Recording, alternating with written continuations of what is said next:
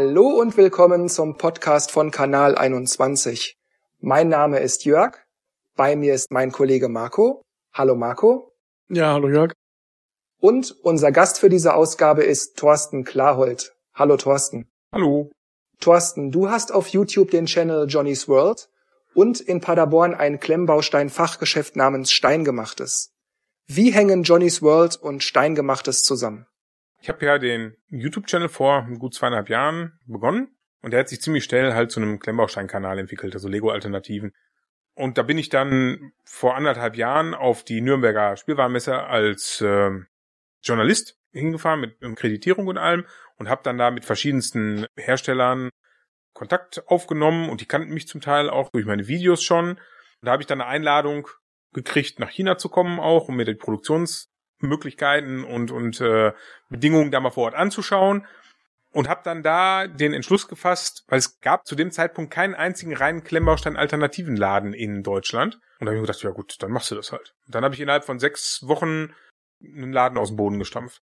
Wenn ich da mal kurz zwischengrätsche, vielleicht für Leute, die es nicht wissen, was sind Klemmbausteine? Ja, ja, da muss ich vielleicht ein bisschen weiter ausholen. Jeder von euch kennt Lego und ich sag mal wahrscheinlich 99, Periode 9 Prozent der Zuhörer werden als Kind selber mitgespielt haben. Mhm. Lego ist 1900, oh, jetzt will ich nicht lügen, 57 patentiert worden und 1977, 78 ist das Patent ausgelaufen und seitdem dürfte theoretisch jeder diese Klemmbausteine, ne, das sind halt die Steine, weil die man aufeinander macht, dann klemmen die, deswegen heißen die Klemmbausteine, herstellen.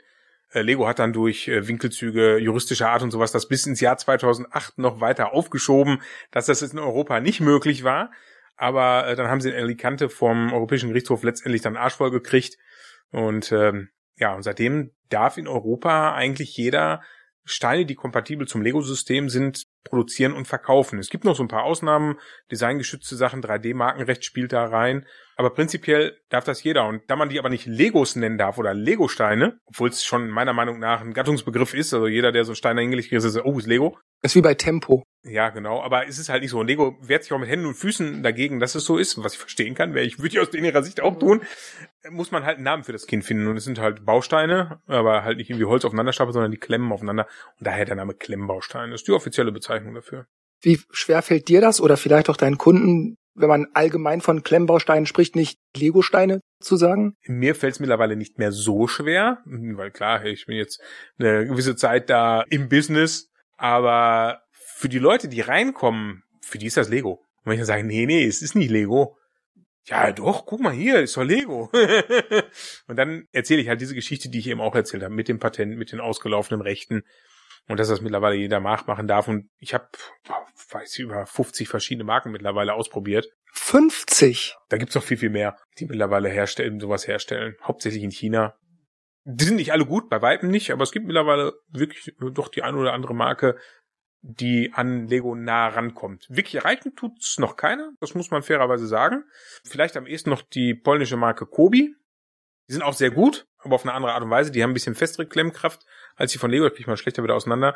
Ist aber der Sache geschuldet, dass die eigentlich mehr Modellbau mit Klemmbausteinen machen, als halt diese typischen Spielsets, wie wir sie von Lego kennen. Und die hast du ja als Alternativen auch dann als beste bewertet, ne? Ganz genau, ja. Aber was dich jetzt angeht, warum gerade nicht Lego? Ich meine, man wächst hier mit Lego auf, man kriegt an jeder Ecke Lego, jeder kennt Lego.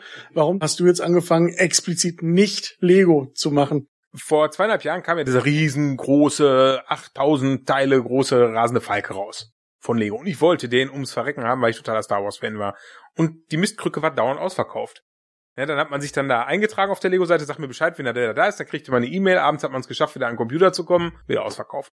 Und nachdem mir das viermal passiert ist, kriegte ich auf einmal bei Facebook so eine Anzeige, plopp, aus China, sah genauso aus, von Leppin, die Marke sagte mir gar nichts, 200 Euro anstatt 800.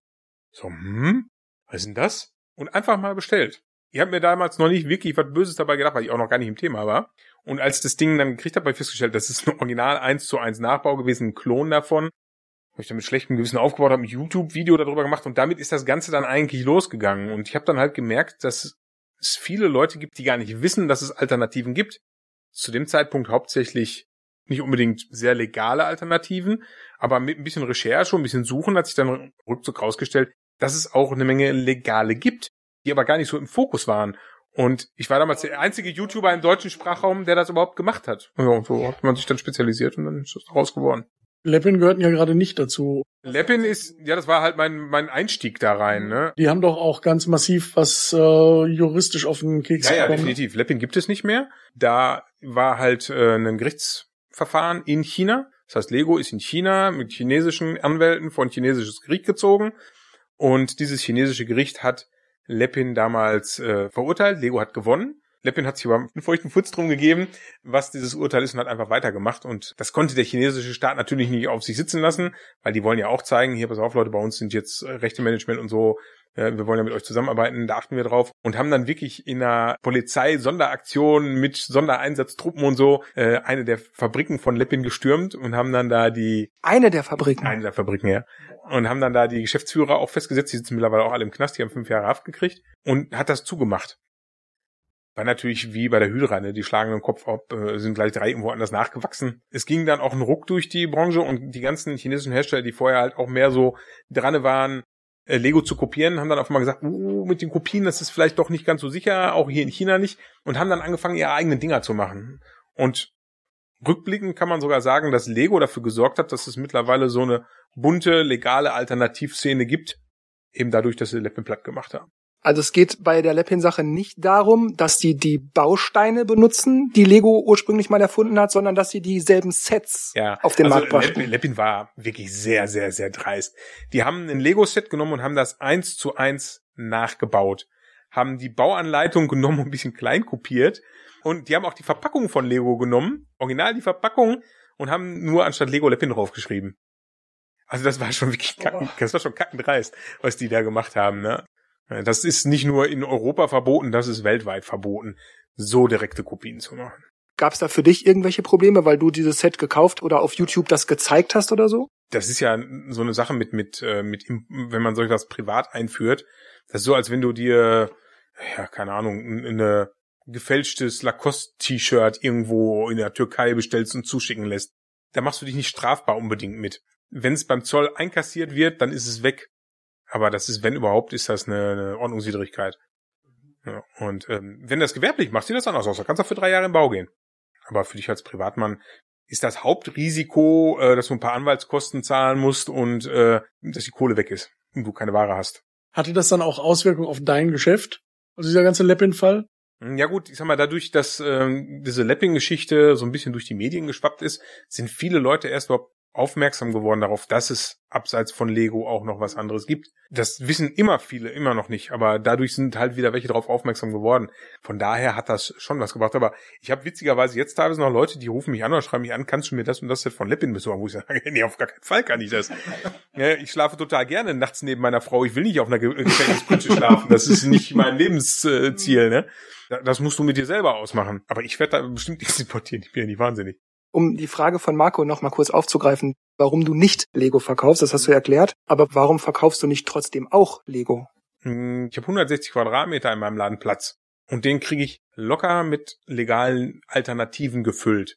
In Paderborn gibt es fünf Läden, die Lego verkaufen. Warum sollte ich der sechste sein und mir damit Quadratmeter in meinem Laden voll, ja, müllen ist vielleicht das falsche Wort, aber äh, vollstellen, wenn ich dafür halt andere Sachen anbieten kann, die es woanders nicht in Paderborn gibt. Außerdem ist ja das zweite Problem, was man als Einzelhändler mit Lego hat, ihr alle werdet bestimmt mal so diese Weihnachtsprospekte haben, wo da steht 20%, 30%, 35% runter. Wenn ein Set 30% reduziert ist, verdient der Händler nichts mehr dran. Und warum sollte ich mir Ware ins Regal stellen, die ich 20 bis 30% reduzieren muss vom UVP, damit ich es verkauft kriege und ich verdiene hinter nichts dran? Hobby ist schön und gut, aber wenn es mir nur darum ginge, meine Zeit zu vertreiben, gibt's ja auch Netflix und Chill. Ja, aber ich mache das ja schon auch, um irgendwo damit Geld zu verdienen, damit meine Familie was zum Essen hat.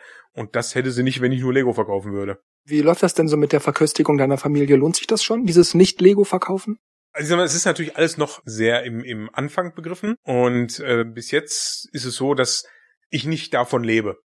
Ich habe ja noch einen äh, Schulranzenladen in Paderborn, äh, den Ranzenshop 24 und da lebe ich von. Das hier ist alles noch recht jung, die Firma gibt es jetzt anderthalb Jahre und da haben wir noch nichts rausgenommen. Das ist alles noch eine Firma in Gründung, quasi ein Aufbau. Heißt das, alles, was die erwirtschaftet, wird direkt reinvestiert, um das halt voranzutreiben. Und mein Hauptantrieb dabei ist einfach, Lego ist mittlerweile sehr, sehr teuer geworden. Viele Eltern können sich kaum noch leisten, ihren Kindern Lego-Sets zu kaufen.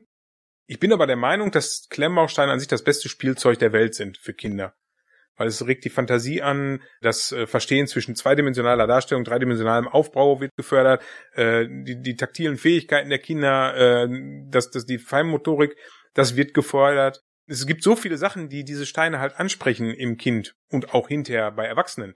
Äh, auch sag mal, zum Beispiel Schlaganfallpatienten und sowas kriegen oft Therapien mit Klemmbausteinen nur die sind halt sehr, sehr teuer von Lego. Und mit den Alternativen haben wir jetzt Möglichkeiten, auch Leuten, die, ich sag mal, nicht auf Rosen gebettet sind, finanziell die Möglichkeit zu geben, ihren Kindern vernünftiges Spielzeug zu kaufen. Warum glaubst du, ist Lego im Verhältnis zu den Alternativen immer noch so teuer, wenn ich als Händler Lego im Grunde einen Gefallen tue, aber ich eigentlich nicht wirklich was daran verdiene? Gewinnoptimierung wird wahrscheinlich durchaus da schon eine Rolle spielen. Ich sag mal, wenn man so die Ergebnisse und die, die Gewinnzahlen von Lego äh, über die Jahre so ein bisschen beobachtet, fällt einem auf, dass die in den letzten Jahren durchaus Gewinnmargen von 15 bis 20 Prozent zu verzeichnen hatten. Und das ist für ein produzierendes Gewerbe eine verdammt gute Gewinnmarge. Zu so einer Gewinnmarge komme ich nicht, wenn ich das Kundeninteresse unter meinen Top 3 Anliegen führe. Und wie können sich das dann die Mitbewerber, Kobi und Lepin und so weiter, dann leisten, das so günstig zu verkaufen und trotzdem ja, Gewinne zu machen? Dadurch, dass sie äh, halt geklaut haben. Das muss man ganz klar sagen. Lepin hatte ja bis auf die Produktion der Steine und ich meine, so ABS-Granulat ist jetzt nicht so teuer und äh, so ein paar Spritzgussmaschinen und Formen, das ist jetzt auch nicht so der Kostentreiber. Äh, die brauchten ja nicht mal ein großes Design-Team. Die brauchten einen, der mit Photoshop eben das Logo ausändern konnte. also das ist jetzt nicht so der riesen Kostenapparat, der dahinter steht. Ne? Das heißt, dem konnten wir sprechen, konnten die da sehr günstig produzieren.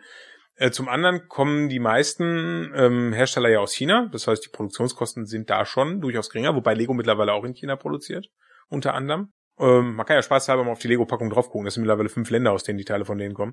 Klar, Lego hat natürlich auch einen sehr hohen Kostenapparat den die mit sich rumschleppen, äh, durch ihre ähm, Entwicklungskosten, durch ihr Marketing, äh, alles, was da so hintersteht, haben die natürlich einen riesen Kostenapparat, den die zu schlucken haben. Und wie schon gesagt, äh, ich sag mal, der nächste Tesla für die Geschäftsführung muss ja auch finanziert werden.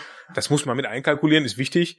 Das macht schon auch dann eine Menge aus. Ich denke schon, dass Lego durchaus in der Lage wäre, auch zu günstigeren Preisen ihre Sachen anzubieten. Sie beweisen es ja zwischendurch auch mal immer wieder, dass es durchaus geht. Die haben ja zwischendurch mal so Ausreißer, wo auf einmal der Teilepreis nicht mehr über 10 Cent ist, sondern auf einmal auf 7 Cent oder sowas runtergeht. Nur Lego ruht sich momentan darauf aus, dass die irgendeinen Preis aufrufen können und das in den Handel reinschieben. Und da die absoluter Marktführer sind, muss der Handel es ja mehr oder weniger abnehmen. Und äh, wenn es dann erstmal im Handel drin ist, juckt ja Lego nicht mehr, was damit passiert. Dann muss der Handel sich aber rumschlagen. Ne? Wenn ich jetzt der Handel bin, Führer einer großen Kette und kann mir überlegen, ich kann jetzt Kobi oder Jingbao oder irgendwas in mein Regal stellen oder ich nehme Lego, warum nehme ich dann trotzdem Lego, wenn ich nicht viel daran verdiene? Hm, das ist wie früher die Trommel Omo oder Persil im Supermarkt. Die haben die auch zum Selbstkostenpreis rausgehauen, einfach um die Leute in den Laden zu kriegen. Ja, die, die haben dann halt Lego da und dann will halt das Kind unbedingt, ich sag mal, von Lego Ninjago das Drachenboot haben. Dann laufen Mama und Papa in den Laden rein, kaufen das dann halt mit 25% äh, Rabatt, dann verdienst du fast nichts dran, aber dann wird vielleicht noch die Diddlemaus für die Tochter und irgendwie ein paar Süßigkeiten an der Quengelmeile mitgenommen und daran ist dann Geld verdient worden. Ne? Also das sind schon, ja, so ein bisschen die, die Lock-Dinger. Im Kopf der Menschen muss ein gut sortierter Spielwarenhändler immer noch Lego und Playmobil führen. Und wenn du tief in dich forscht, ne, dann wirst du feststellen, dass du das auch irgendwo im Hinterkopf so abgespeichert hast. Klar, ich habe als Kind Play Big gehabt, aber es war halt nicht Playmobil, ne? Obwohl es trotzdem der Wikinger und er war größer. Ja. Aber du sagtest jetzt, äh, Steingemachtes trägt sich noch nicht selbst, aber du hast doch gleichzeitig schon eine Importfirma draus gemacht. Es trägt sich selber, aber wir holen nichts raus. Okay, aber für den Import ähm, belieferst du auch andere Läden ja. dann in Deutschland? Genau, äh, es hat sich halt ähm, relativ schnell alles entwickelt. Also sagt man so schön, es eskalierte schnell.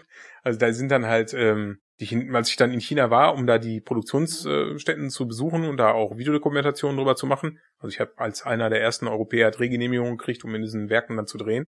Da haben die mir dann halt nahegelegt, oh, schon Laden, wolltest du nicht selber importieren? Und dann habe ich da vor Ort schon direkt den, die ersten Container voll gemacht. ja, dann bin ich dann jetzt auch mit, mit äh, der Firma Cuman in, in Kontakt gekommen, dann die ich dann damals auf meiner Reise da entdeckt habe. Das ist übrigens in China der größte Konkurrent zu Lego.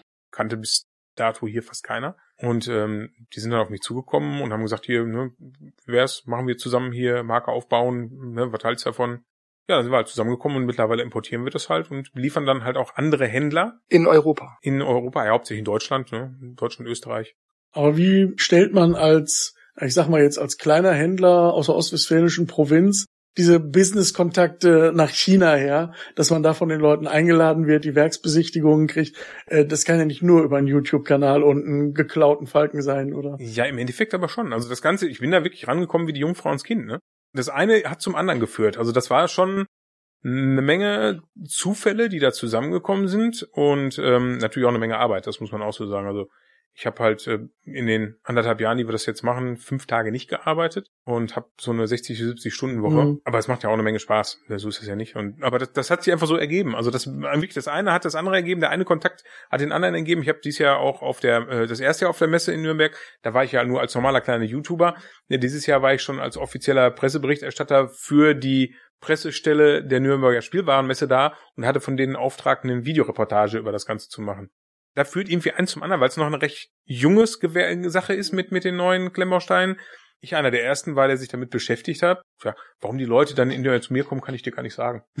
Aber ja, wahrscheinlich das, bekanntes Gesicht als Ansprechpartner. Ja, ja gut, ich bin ja auch irgendwie so mal ein Stück weit markant, einen gewissen Wiedererkennungswert, glaube ich, allein durch meine Erscheinung und das bleibt dann irgendwie hängen. Du sagtest ja nun, dass du noch eine relativ beeindruckende Arbeitswoche hast. Hm. Und trotzdem haust du zwei Videos die Woche raus. Drei. Drei sogar inzwischen. Hm. Wie lange sitzt du da dran? Wie viel Vorbereitungszeit geht da rein? Wie viel Planung ist das oder wie spontan wird das? Ja, das kommt immer darauf an, was es für ein Set ist, ähm, was es für ein Thema ist, wenn es mal ein redaktioneller Beitrag ist. Das ist ganz unterschiedlich, aber ich sag mal, so 20 Stunden die Woche gehen in die Videos wohl, denke ich mal rein. Mit Aufbau und mhm. Schnitt na, dann kommt noch dazu, dass man dann halt abends auf dem Sofa dann nicht unbedingt Fernsehen guckt, sondern dann halt dann die Kommentare durchguckt, die beantwortet, äh, Community-Pflege betreibt. Das ist ja auch wichtig. Mhm. Ja, man ist da ja nicht nur Content Creator, man ist ja auch Teil der Community. Es befruchtet sich ja auch gegenseitig. Das heißt, der enge Kontakt zu den Leuten, die das gucken, bringt einem ja auch selber wieder eine Menge Wissen und Erkenntnisse, weil die wissen in vielerlei Hinsicht mehr als ich, teilen ihr Wissen mit mir, so dass ich das wieder mit anderen teilen kann. Und so ergibt es eine das andere. Aber ja, es ist schon ein strammes Pensum und ich sag mal, auf Dauer werde ich das auch nicht durchhalten können. Das muss man auch ganz klar sagen. Ja, also wir suchen jetzt auch ähm, Personal zur Verstärkung vom Team hier, damit ich mal wieder so ein bisschen runterkam. Meine Frau ist mittlerweile auch mit in der Firma. Es, es wächst halt sehr schnell. Wie ist das mit der Community? Gibt's da nur positive Stimmen, die sich freuen, nein, dass mal nein, endlich nein. einer was gegen Lego unternimmt? Oder gibt's da auch Leute, öh, der hat ein Problem und Lego nein, ist das natürlich Beste? nicht. Äh, Gerade Lego hat natürlich eine Schar sehr treuer Fanboys, die nichts anderes gelten lassen als Lego. Also da ist die, die Community nicht anders als bei, bei Autotunern. Da hast du dann teilweise auch welche, die sagen, ey, nur VW, es kommt mir nichts anderes auf den Hof und alle, die BMW tunen, sind voll Idioten. Was natürlich Quatsch ist es sind beides Autos. Und je nachdem, welches mir mehr zusagt, das kann ich tun. Und so ist es hier auch. Zumal das ja keine Ersatz für Lego ist, was wir machen, das sind Ergänzungen dazu. Das heißt, ich gucke mir Lego, also alle, die sich damit beschäftigen, kommen ja aus der Lego-Ecke ursprünglich mal. Dann nimmt man sich den Lego-Katalog und guckt sich an, was gibt's denn da jetzt dieses Halbjahr? Und dann sucht man sich zwei, drei Sets raus, wo man Bock drauf hat, so. Und dann sind zwei Monate von dem Halbjahr rum. Dann ist es toll, wenn es Alternativen noch gibt, ne? Da habe ich dann nämlich auf einmal nochmal über den dänischen Tellerrand raus jede Menge Möglichkeiten, die ich mir angucken kann, die ich mir raussuchen kann. Äh, zum Beispiel Lego verzichtet ja völlig auf alles, was irgendwie mit, mit Krieg zu tun hat. Hatten sie jetzt erst das Problem mit dem Osprey, den haben sie ja wieder zurückgezogen. Und äh, Kobi bedient genau dieses Klientel. Kriegsschiffe und so. Kriegsschiffe, Panzer, ganz viel Zweiter Weltkrieg, halt was die Modellbauszene in dem Bereich gerne haben möchte. Und das in wirklich super tollem Detailgrad, wenn man bedenkt, was da die kleinste äh, Maßeinheit ist. Ne? Ich meine, einmal, das einmal 1 Plate ist ja das kleinste, was die haben, um Details zu gestalten. Und dafür ist das Wahnsinn, was die da abliefern. Das macht auch riesen Spaß. Ich sage mal, das ist Modellbau mit Gelinggarantie. Das heißt, ne, äh, jeder äh, talentfreie Mensch wie ich kann halt da einen schönen äh, Tigerpanzer zusammenbauen oder eine Bismarck oder sowas. Und der Tigerpanzer ist nicht okay, aber Ritter, die vor so einem mobilen Flammenwerfer mit Schuppen stehen, also Drachen, das ist, okay. das ist dann, ja. Ja, ja. Äh, das ist ja ein, ein, ein selbst auferlegter Anspruch, den die vor, keine Ahnung, 70, 80 Jahren mal geprägt haben. Wir wollen kein Kriegsspielzeug. Das war der äh, Ole Kirk Christiansen, der das damals gesagt hat, also der Gründervater mhm. von Lego, irgendwann back in the days. Und da müssen die sich heute immer irgendwie noch dran erhalten. Finden sie natürlich eigentlich doof, weil es ist kontraproduktiv fürs Geschäft, aber sie machen es halt irgendwie und muggeln sich durch. Wobei, spätestens seit Star Wars, ich meine, das trägt ja schon in seinem Namen, dieses total pazifistische, ist das natürlich ein bisschen unglaubwürdig geworden. Ne? Äh, aber ey, ist halt so. Und äh, letztes Jahr haben sie Overwatch-Sets rausgebracht. Das ist ein Ballerspiel. Dem würde ich jetzt auch nicht die pazifistischsten ähm, Ambitionen unterstellen. Aber es ist halt so ein, so ein schmaler Grat, auf dem die da wandern. Ne? Ja gut, es ist aber auch alles immer ein Kind der Zeit. Also ich sag mal, momentan ist, glaube ich, den ihr Anspruch zu sagen, keine Kriegsgeräte, die in Zeiten existiert haben oder genutzt wurden, wo heute noch einer von lebt. so grob gesprochen. Also was ich bei Legos Argumentationskette raushörte, war, dass es bei realen Kriegen sozusagen nicht in Ordnung ist und bei Fantasiegeschichten kann man es irgendwie ja, sich... aber auch da sind sie ja nicht so hundertprozentig sich treu. Die hatten vor ein paar Jahren einen roten Baron. Ja, dieses Flugzeug. Ja, den, den, die DR1 und äh, die hatten auch die Saw, äh, Saw Whip. Das ist das der englische äh, Pendant dazu, was im Ersten Weltkrieg gekämpft hat. Ist für mich auch ein ziemlich realistischer und reeller Krieg gewesen. Den würde ich jetzt auch nicht unbedingt in die Hollywood-Schublade äh, schubsen. Man darf natürlich nicht ausblenden, was damals passiert ist. Es ist unsägliches Leid passiert, was nicht hätte passieren dürfen. Aber natürlich hat das auch eine gewisse Faszination auf die Menschen heute, das Ganze. Und wenn ich darüber zum Beispiel mit meinem Kind ins Gespräch darüber komme, was damals war und was damals schlecht war und was nie wieder passieren darf, ist das doch eigentlich ein guter Weg. Weil wenn ich einfach nur moralisierend an mein Kind herantrete und sage, damals im Krieg, das war aber alles, dann schalten die auf Durchzug. Wenn ich denen aber diesen Panzer, alle Kinder sind fasziniert vom Panzer, das ist also, die Jungs, die stehen alle vor und Mama sagt, komm weg. und, die, und die Papas sagen dann, wenn Mama nicht guckte. Die Faszination ist einfach da und unsere Aufgabe als Eltern ist dann wahrscheinlich dann einfach den Kindern mal zu erklären, wofür war es da. Und ähm, deine Aufgabe ist es in deiner Generation dafür zu sorgen, dass es nicht wieder passiert. Das liegt einfach in der Natur des Menschen und der Kinder, dass die Krieg erstmal faszinierend finden. Und Kinder erleben und verarbeiten und, und entdecken ihre Welt über ihr Spielzeug. Und wie schon gesagt, dann ist es meine Aufgabe als Eltern halt darüber zu reden. Und in dem Alter habe ich noch die Möglichkeit, da kommen die Kinder dann noch zu mir und sagen, du, ich habe da gelesen, das und das und das. Wenn die 16 sind und damit in Kontakt kommen, dann sind sie leichtes Opfer für irgendwelche Leute, die den Scheiße erzählen. Das sehen wir heutzutage, ja. Dein Kollege Thomas Panke aus Frankfurt, der hat ja auch einen YouTube-Kanal. Genau verkaufte bis vor anderthalb Jahren nur Lego, jetzt mhm. ist er auch größtenteils auf die anderen Marken übergegangen, kommentiert diese Kriegsthematik immer so sarkastisch, lakonisch, zynisch. du kommentierst das wenig bis gar nicht. Wie ist das denn mit den Kunden allgemein? Gibt es da Grabenkämpfe? Lego ist besser, weil die das nicht verkaufen? Gibt es da Anfeindungen? Also ich sag mal, die Leute, die bei mir in den Laden kommen und mit mir Kontakt aufnehmen und den Kontakt mit mir suchen, die haben ja ihre Seite quasi böse gesprochen gewählt. Ja, also die äh, haben da keine Grabenkämpfe mehr für sich selber auszukämpfen. Wer mit mir Kontakt aufnimmt und mit mir ein freundliches Gespräch trifft, für den ist ja mittlerweile einfach für sich selber die Entscheidung getroffen worden, die Alternativen kommen für mich in Frage und ich möchte meinen Horizont erweitern darüber hinaus. Die haben dann da keine Ängste mehr. Die, die auf Lego fahren, was ja auch völlig in Ordnung ist, muss ja jeder für sich entscheiden. Das ist ja das Schöne, wir leben in einem freien Land, da kann jeder seine Entscheidungen treffen, wie er möchte, solange er keinem anderen was damit tut die suchen das Gespräch gar nicht mit mir. Die halten mich dann entweder für einen Idioten oder für äh, ignorieren mich einfach. Ja, ich habe ja auch meine meine treuen Anti-Fans. Das heißt, wenn ich ein, ein, Video hochlade, die gucken das nur, um das blöd zu finden. Genau, einfach nur, um einen Daumen runter zu geben. Und wenn ich nach einer Stunde nicht den ersten Daumen runter habe, dann mache ich mir Sorgen. Dann denke ich mir mal, oh Gott, oh Gott, ist denen was passiert? Sind die krank? Äh, haben die irgendwie Probleme in der Familie, dass sie keine Zeit haben, ein Video zu, äh, zu gucken und zu disliken? Ja, da macht man sich ja schon Sorgen. Das sind ja treue Zuschauer, ne? Das heißt also, dein T-Shirt mit dem Come to the Dark Side of the Brick ist eigentlich komplett witzlos. Entweder Leute sind schon da oder sie kommen sowieso nicht. Ja, ich sag mal, es ist ja schon so, dass der Channel nach wie vor wächst. Jeder, der mich das erste Mal sieht, wird sich ja dann eine Entscheidung treffen. Entweder sagen, jo, das ist ein knorke Type, den will ich mir öfter mal angucken, oder die sagen, voll Idiot, was ich auch verstehen kann, ne, und guck mich halt nicht mehr. Ne, da, ist ja immer so, egal wenn du Menschen neu kennenlernst oder einen YouTuber neu kennenlernst, da fällst du ja relativ schnell die Entscheidung, mag ich, mag ich nicht. Und so ist das da auch. Und klar, mit dem Thema polarisiere ich, aber ich bin sowieso schon immer ein Typ gewesen, der polarisiert hat, von daher ist das für mich völlig okay. Im Vergleich, verkaufst du mehr so Autos und Gebäude oder schon eher die Panzer und Kriegsschiffe? Bei Erwachsenen hauptsächlich Panzerkriegsschiffe, aber halbe halbe würde ich dann fast sagen. Du hast halt viele, die Technik gerne bauen, aber die, die schwanken ja auch zwischendurch. Also dann kaufen sie mal das, je nachdem, was gerade so rauskommt. Ne? Wenn dann äh, wieder ein großes Schiff rauskommt, habe ich auch teilweise Leute, die mit Krieg eigentlich gar nichts am Hut haben, aber wenn es dann geht, auf eine Bismarck zu bauen, dann tun sie es trotzdem, was einfach einen riesen Spaß macht. Und so ein Kriegsschiff ist nicht so böse für die Leute wie ein Panzer.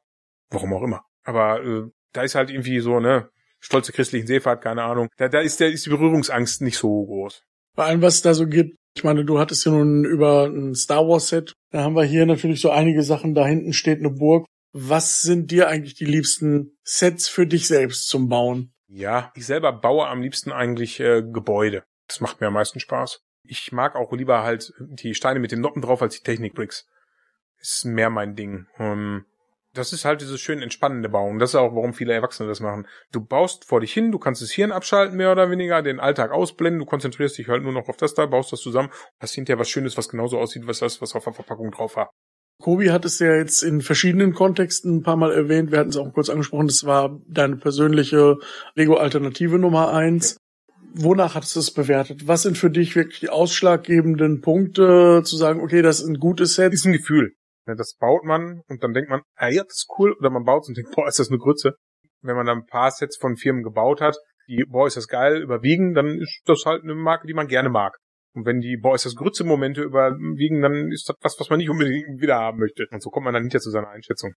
Das klang jetzt recht subjektiv. Aber gibt's dann auch tatsächlich objektive Eigenschaften? Die Qualität der Steine. Das merkst du halt beim Bauen einfach. Wie passen sie sich an? Wie sehen sie aus?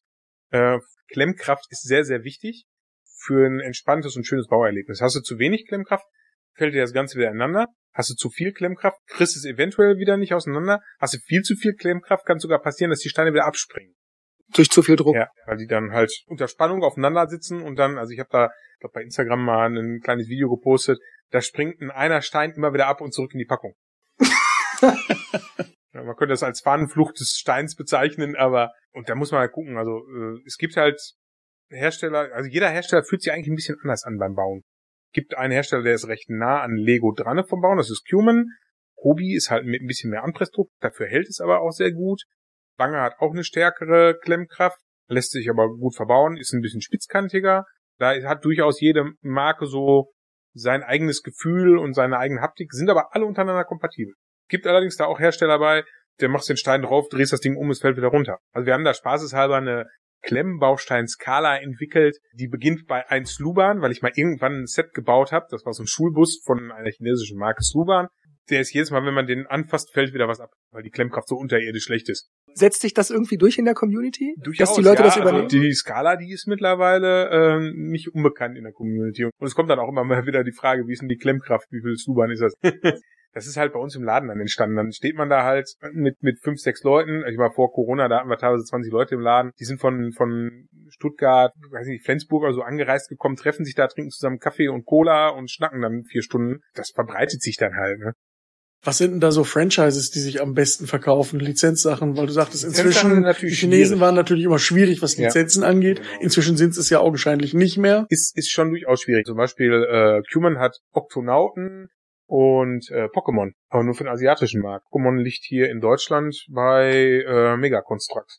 Wie kann ich denn als normaler Kunde in Anführungszeichen in Deutschland oder Europa an diese Sets kommen oder darauf überhaupt aufmerksam werden. Es scheint ja keine Werbung zu geben. Höchstens vielleicht bei Amazon, wenn ich genau weiß, was ich suche. Ja, da sind wir als, ich sag mal, Alternativ-Klemmbausteinbauer so ein bisschen auf einem, auf einem Feldzug. Ich sag mal, jeder, der, der sich damit beschäftigt, wird natürlich in seinem Bekanntenkreis rum erzählen, wenn dann einer den zu Hause besucht und da steht auf einmal so 60 Zentimeter großes Männchen aus Aliens, aus Klemmbaustein gebaut, dann oh, cool aus Lego, nee, ist nicht Lego, ist, ne? Und dann kommt man ins Gespräch und dann, oh, das ist ja klasse, wo hast du das denn her? Ja, da und da, uh, da gehe ich mal mit hin. Also viel Mund-zu-Mund-Propaganda, äh, viel Hören sagen, viel zu Hause schauen. Der Werbeetat ist natürlich gar nicht dafür da. Das muss man ganz klar sagen. Und die chinesischen Hersteller, die interessieren sich eigentlich auch nicht ausmaßend nehmend im europäischen Markt. Die haben den ganzen asiatischen Bereich, den die abdecken, dann auch noch ein bisschen Afrika. Das sind alles Länder, wo die wenig Probleme mit Rechtemanagement haben. Das heißt, dass auch mit, mit den Vorschriften, was, was äh, Spielzeug für Zertifikate erfüllen muss. Und das haben die da alles nicht. Das heißt, die haben einen, die Hälfte der Weltbevölkerung vor der Haustür, die sie versorgen können, ohne dass die einen riesen Aufwand treiben müssen. Die sagen auch ganz klar, wenn du es hier in Europa verkaufen willst, klar, gerne, arbeiten wir auch mit dir zusammen, aber ist dein Problem, wie es läuft kümmer du dich um alles. Wie kümmerst du dich darum? Hm, ja gut, aber klar, einmal durch den YouTube-Channel, ne? Durch sowas wie jetzt hier gerade. Momentan verbreitet es sich so ein bisschen von selber auch, ne? Also es ist jetzt nicht, dass ich aktiv irgendwo Werbung buche oder sowas, das könnte ich auch gar nicht, da hätte ich gar nicht das Geld für und gar nicht die Möglichkeiten für. Aber es, also wir haben zum Beispiel jetzt mittlerweile auch einen Vertreter, der mit Cuman reist, der halt den Spielzeugläden das vorstellt und wenn die sich entschließen, das in ihr Sortiment aufzunehmen, dann werden die Leute das demnächst ja in den Läden sehen und dann natürlich Fragen stellen. Dann ist es halt am Verkäufer, den zu erklären, was Sache ist und die dazu zu animieren, das auszuprobieren, was beim Preisgefüge ja durchaus jetzt nicht das Risiko ist. Ich sag mal, so ein kleines Auto mit 300 Teilen, das kostet irgendwie 7,99 Euro. Und dann probieren die Leute es halt aus. Wenn es denen gefällt, bauen sie es wieder, dann kaufen sie es wieder. Und so wird sich das nach und nach verteilen. Und dann wird es auch mal gezeigt werden und weitererzählt werden. Kannst du die asiatischen Lizenzsets denn hier verkaufen oder nein, nein, nein. endet auch das Verkaufsrecht mit der Lizenz? Ja. Also nicht importieren hier. Also als, hm. äh, ich sag mal, Ja, es gibt natürlich auch Importeure, die, die sehen das nicht so eng, will's mal so sagen. Aber ich versuche da schon drauf zu achten. Klar kann mir da auch mal ein Fehler passieren. Ja, auch nur ein Mensch, der noch ziemlich neu im Business ist. Aber ich achte da schon drauf, dass da halt äh, nichts passiert, weil wir wollen das Ganze ja sauber aufbauen. Wir wollen ja was Zukunftsträchtiges aufbauen. Also mein Ziel ist natürlich irgendwo ganz klar, dass in zehn Jahren viele Leute die Alternativen kennen. Dass das eine ganz normale Überlegung ist. Kaufe ich jetzt von Lego oder kaufe ich von Wange oder von äh, von Cuman, dass die Leute einfach sich bewusst sind, dass sie Alternativmöglichkeiten haben, dass sie sich das raussuchen können, wo sie Bock drauf haben und nicht mehr auf das angewiesen sind, was Lego abliefert. Momentan sind die Leute ja ein bisschen in Konsumergeiselhaft, wenn sie nur Lego kennen. Das heißt, will ich für mein Kind dieses tolle Spielzeug Klemmbaustein haben, haben die nur die Möglichkeit, Lego zu kaufen, weil sie nichts anderes kennen. Und in dem Moment, wo ich denen halt aufzeige, es gibt Alternativen, schaffe ich denen natürlich eine ganz andere Entscheidungsbandbreite dann. Dann können sie endlich als mündiger Verbraucher entscheiden, was möchte ich kaufen und können dadurch natürlich auch Lego dazu zwingen, das auf den Markt zu bringen, was der Konsument will. Erlebst du denn da auch diese ambivalente Haltung, dass man einerseits sagt, ach Lego, das ist aber so teuer, aber andererseits dann auch von Kobi, ach, das ist ja so nachgemacht, das ist ja nicht das Original. Sowohl als auch. Ja, also klar gibt es da ähm, auch Lego-Hater, die kein gutes Haar mehr an Lego lassen, weil es so teuer ist und Lego auch sich in letzter Zeit den einen oder anderen Schnitzer geleistet hat, was Farbabweichungen angeht, äh, was die ihre ähm, äh, Setgestaltung angeht, was die Preisgestaltung angeht, was das, den Umgang mit den Händlern angeht. Wie ist der Umgang mit den Händlern? Die sind natürlich nur Hörensagen, da ich mit Lego selber nicht zusammenarbeite. Aber es ist schon so, Lego hat seine Lieblinge. Das waren bis vor kurzem Toys R Us, jetzt Smith Toys und Kaufhof. Toys R Us und Kaufhof, wissen wir ja alle, finanziell total stabil dastehende Unternehmen mit top kompetenten Beratungspersonal, die immer voll im Thema drinne sind. Und die kleinen Händler, die mit, mit Herzblut da dran sind und die mal die Marke Lego eigentlich groß gemacht haben, die kriegen erstmal schon mal nicht alles, was es von Lego gibt. Und wenn ich mir die Kataloge so heute angucke, da sind 75% Grütze drinne. Warum ist das Grütze? Zum Beispiel ähm, von Lego aus der City-Serie, aus der Polizeiserie gibt es so einen Tieflader, so einen LKW mit einem Hubschrauber drauf. Punkt eins verstehe ich nicht, warum ein Polizeihubschrauber äh, auf einem Tieflader durch die Gegend gefahren werden muss. Das ist ein Hubschrauber, der soll eigentlich fliegen können. Punkt zwei, dieser Hubschrauber, der wird gar nicht richtig aus Lego gebaut, sondern das ist ein fertig gegossenes Teil, wo unten so ein Anreißmechanismus drin ist, wie ihr, ihr kennt das früher alle von den Kirmessen. Da hatte man so, so, so ein, nur ein Rotor, den hat man angerissen, der ist dann geflogen. So mit diesem schweren Hubschrauber unten dran an diesem Rotor, wo da noch ein Männchen drinne sitzt, funktioniert das null. Das Ding schießt völlig unkontrolliert durch die Landschaft, äh, fliegt auch nicht allzu weit. Äh, man muss halt richtig Kraft reinpacken, damit das Ding überhaupt irgendwie Flugbewegungen macht. Und Kinder sind ja bekannt dafür, dass sie total viel in den Pinne haben, wissen wir alle. Ja, das heißt, selbst wenn ein Erwachsener das nicht vernünftig ans Fliegen kriegt oder nur unter viel Körpereinsatz, wird das für ein Kind natürlich total einfach sein dann.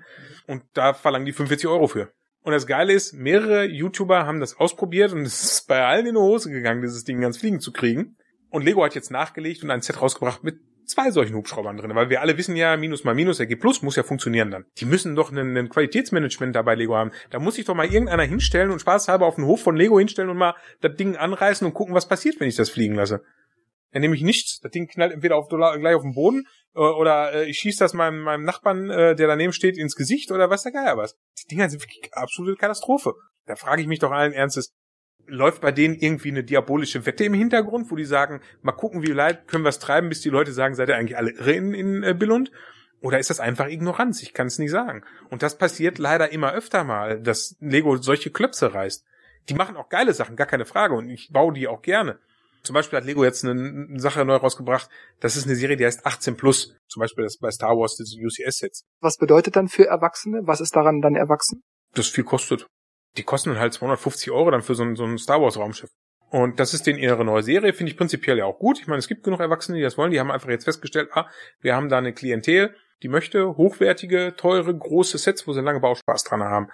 Das Problem ist, wenn ich dann so ein Set für 250 Euro wie den, den Elving da oben, oder 230 kostet er, glaube ich, dann erwarte ich, dass das Typenschild, was da dran ist, gedruckt ist. Das ist ein Aufkleber. Das heißt, da ist ein Legostein, auf den klebe ich einen Aufkleber. Genau. Und das ist ein Problem, Aufkleber haben immer eine gewisse Begrenzung in ihrer Lebensdauer. Ne? Also ich sag mal, die altern natürlich viel schneller als der ABS-Stein an sich. Und wenn ich so ein Sammlerset für 230 Euro baue, wie zum Beispiel ein Star Wars Raumschiff, dann will ich das ja irgendwo ins Regal stellen und dann soll er in zehn Jahren noch genauso gut aussehen, wie in dem Moment, wo ich ihn gebaut habe, bis auf ein bisschen eingestaubt vielleicht. Das ist aber, wenn ich einen Aufkleber da drauf habe, nicht so wirklich der Fall. Ich finde einfach bei einem Set, was so teuer ist, da sollte das Geld bei der Produktion drinne sein, um das wirklich tiptop zu machen. Lego hat zum Beispiel auch das Problem, dass die Da ist ein weinroter Ton, Farbton drinne von dem Raumschiff und die Steine, da sind drei oder vier verschiedene weinrote Farbtöne drin. Das heißt, das Ding ist scheckig wie eine gefleckte Kuh. Und das ist ausgeschlossen, dass das so sein soll. Das ist äh, nicht gewollt. Das ist ein Problem, was Lego momentan hat. Und zwar haben die früher farbiges Granulat eingekauft. Da war das Granulat bei allen fünf Produktionsstandorten das gleiche. Jetzt haben die farbloses Granulat und färben das im Werk selber mit Pigmenten ein. Und wenn dann, ich sag mal, der mexikanische Werksleiter vielleicht eine Rundungsdifferenz oder irgendwie einen Fehler macht beim Pigment befüllen, habe ich auf einmal ein anderes Weinrot, als das der in Dänemark oder in Tschechien hat. Die kommen aber hinterher zusammen in ein Set, weil das ja aus allen möglichen Ländern die Sachen hinterher zusammen in einer Packung landen.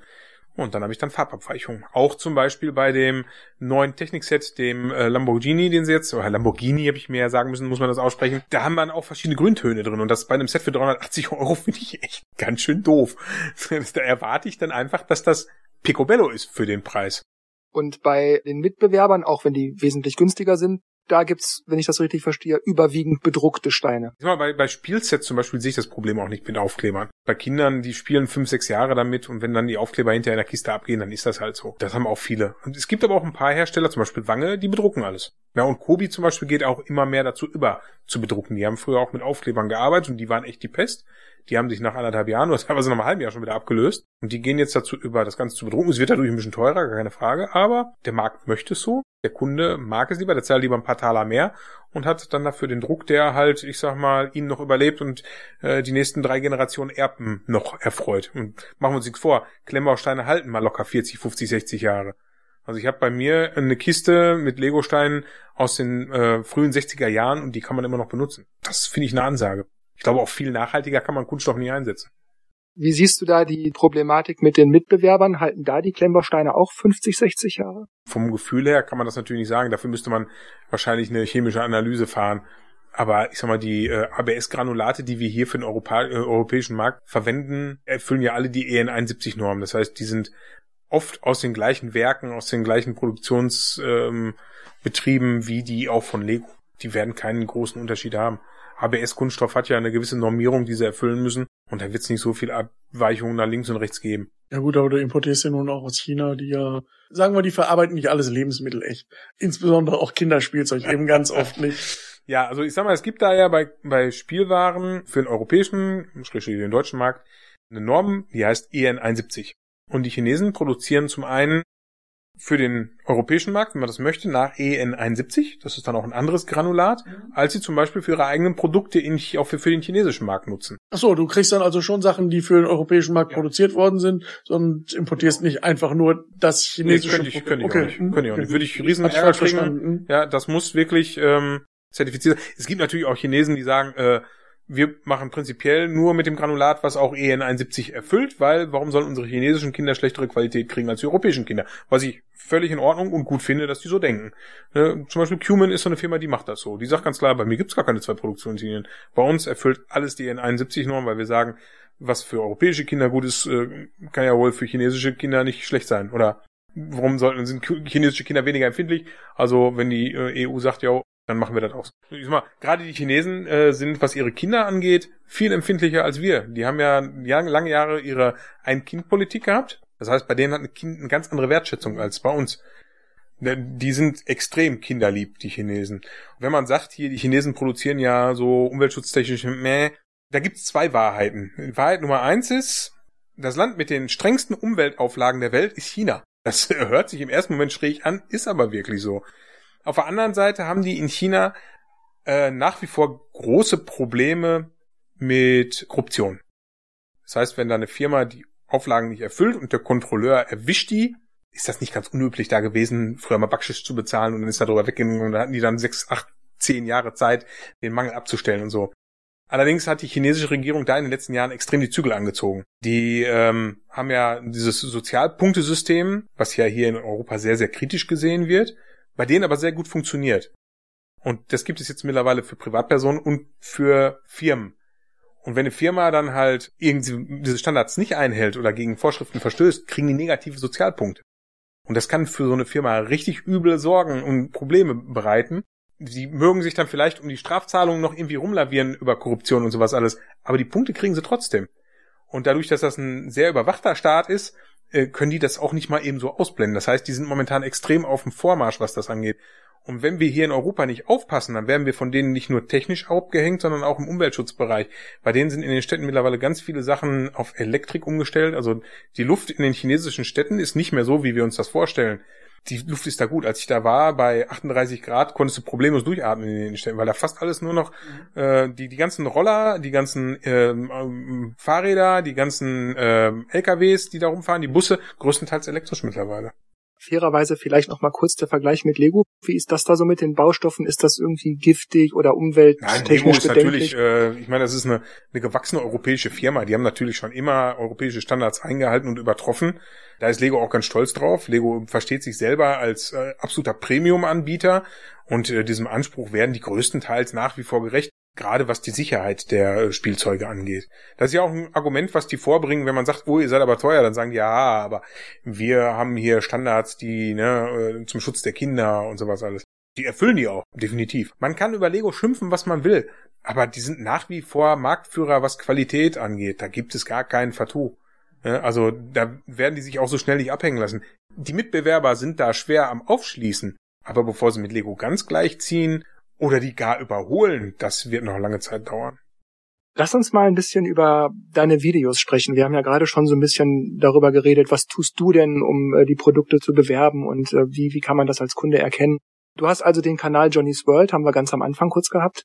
Wie läuft das da mit den Videos? Ist das Werbung für deinen Laden, Werbung für die Sets oder zeigst du einfach nur, was dir da Spaß macht? Zeigt eigentlich nur, was mir Spaß macht. Oder wo ich denke, dass es mir Spaß machen wird.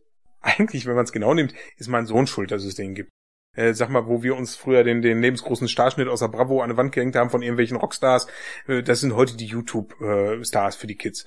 Und da habe ich zu meinem Sohn halt gesagt, ey, das sind auch alles nur voll Idioten, die zum Pinkeln aufs Klo gehen. Und dann habe ich einen YouTube-Channel gemacht, um ihm zu zeigen, dass es wirklich so ist. Und was soll ich sagen, ich hatte recht. Über welche Altersklasse reden wir da? Das ist jetzt zwölf. Wie ist die Altersklasse bei deinen Zuschauern und Zuschauerinnen? Äh, hauptsächlich Erwachsene. Ich sag mal, 75 Prozent spielen sich irgendwo zwischen 18 und 55 ab. Ungefähr 4 bis 5 Prozent äh, haben wir äh, weibliche Zuschauer, der Rest sind Männer. Das ist schon sehr äh, männlich dominiertes äh, Genre hier, die Klemmbausteine. Und ähm, also im Bereich zwischen äh, unterhalb von 18 ist vielleicht 2 Prozent. Also mein, äh, mein Kanal richtet sich ganz klar an Erwachsene ist ja schon die Art, wie ich rede. Also ich sag mal, ich weiß zwar, dass viele ähm, ähm, Väter und Mütter mit ihren Kindern zusammen meine Videos gucken, aber es ist auch ganz gut. Also wie heißt es in Amerikanischen dann immer äh, bei PGI Parental Guidance Advice? Ja, ist definitiv so. Also zwischendurch äh, kriege ich da mal Zuschriften von Eltern, wo sagen, ey, da hast mich jetzt aber in Erklärungsnot gebracht, ne? da musste ich jetzt den und den Begriff oder so, den du gebraucht hast, erklären oder die und die Redewendung. Ich meine, ich rede ja in den Videos wirklich, wie mir der Schnabel gewachsen ist und äh, teilweise bin ich dann auch ja ein bisschen Rage, wenn man es dann nicht so will, wie ich will. Das schneide ich ja nicht raus, das bleibt in den Videos drinne. Das heißt, wenn ein Set Mist ist, kann ich das nicht als gut verkaufen, weil ich im Video die ganze Zeit geflucht haben werde dann. Das ist einfach so. Und das ist auch das, was mich ausmacht. Ich kriege ja immer wieder äh, die Rückmeldung von meinen Zuschauern, dass mich halt irgendwann ich so authentisch bin, eben weil ich da nix schöner Tust du bewusst irgendwas für eine gewisse Authentizität? Ich bin einfach ich. Also du denkst da nicht drüber nach. Nö. Kamera an und. Ja klar, so, so ein gewisses Konzept habe ich natürlich, wo ich mir schon überlege. Ich meine, teilweise sitze ich ja dann da in einem, in einem äh, irgendwie ja, Kostüm vielleicht oder sowas mal so als Einsprecher oder äh, ich überlege mir schon, was T-Shirt passt dazu oder äh, wenn ich irgendwie einen, einen Spruch habe, wo ich denke, hey, das passt jetzt, dann bringe ich den auch irgendwo mal unter, klar, gar keine Frage. Aber ähm, ich sag mal, 80 Prozent des Videos sind komplett Stand-up-Comedian. Also das ist wirklich was gerade so kommt, was mir gerade so in den Kopf kommt, wo ich gerade in dem Moment denke, das muss ich jetzt sagen. Und ich bin sowieso ein Typ, der erst redet und dann überlegt, ob das sinnvoll war, was er dann gerade gesagt hat. Und dann kommt es dann zu der Situation mit den Eltern, die ihren Kindern ja was erklären müssen. Ganz genau. Aber ich, ich zum Beispiel bei YouTube äh, musst du auch angeben, wenn du das für Werbung freischaltest. Ja, die Copper-Sache. Da, zum einen das, aber zum anderen auch, was für ein Sprachgebrauch ist. Und da klicke ich immer auf leicht vulgär. Dieses Copper-Ding, das ist ja vor einigen Monaten ein richtiges Problem für sehr viele gewesen. Ja, obwohl wir haben gedacht, es wäre ein Problem, aber es ist für uns gar kein Problem gewesen im eigentlichen Sinne. YouTube ist halt ein amerikanisches Unternehmen, klar gehört zu Google, die äh, an amerikanische Gesetze gebunden sind. In aller Linie aber erstmal in Amerika. Und ähm, auch wenn manche hier irgendwelche Verschwörungstheorien äh, hegen, wir sind hier nicht in Amerika. Und die haben hier auch gar keinerlei juristische Möglichkeiten, irgendwie gegen uns vorzugehen hier in Deutschland.